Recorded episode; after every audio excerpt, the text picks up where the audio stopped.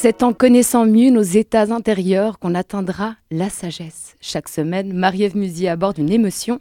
Ce vendredi, il est question de réticence. J'ai pas mal hésité sur le sujet de ma chronique. Normalement, je reçois le thème de l'émission et le sentiment dont je vais parler m'apparaît tel une illumination. Là, ce ne fut pas le cas. C'était laborieux et plutôt gênant. L'automne dernier, quand Facebook a changé de nom, j'ai voulu comprendre ce qu'était le métavers en lisant un article. C'était tellement chiant, j'ai décroché après trois phrases.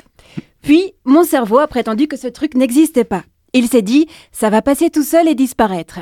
Il avait déjà eu ce comportement avec la mauvaise aération de ma salle de bain. L'humidité s'est manifestée pour la première fois il y a cinq ans par une fine craquelure dans le mur.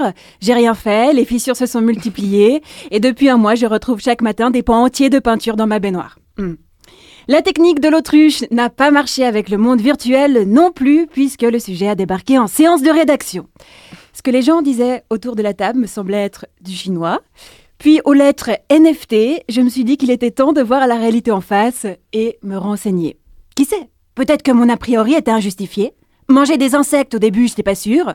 Et quand j'ai essayé, je me suis rendu compte que c'était aussi croustillant qu'une chips et salé juste comme il fallait. oui, oui, vous devriez essayer. Je me suis donc euh, farci un magazine entier consacré à ce truc numérique. C'était encore pire que ce que je pensais. La première émotion qui m'est venue à l'esprit a été le dégoût. Mais en y réfléchissant, c'était donner trop d'importance à la chose, et je ne voulais pas.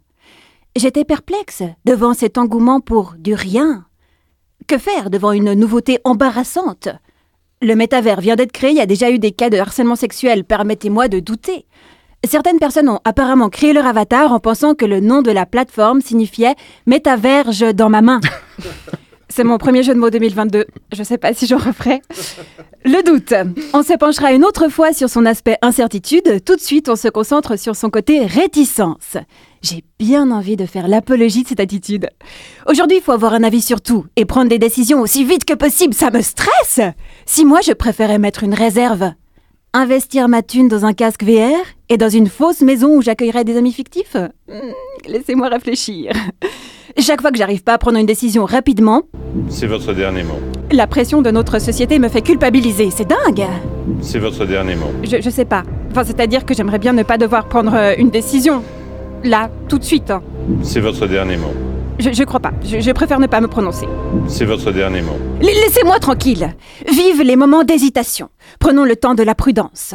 Franchement, si chaque individu avait émis une réticence avant son mariage, le taux de divorce n'en serait pas là.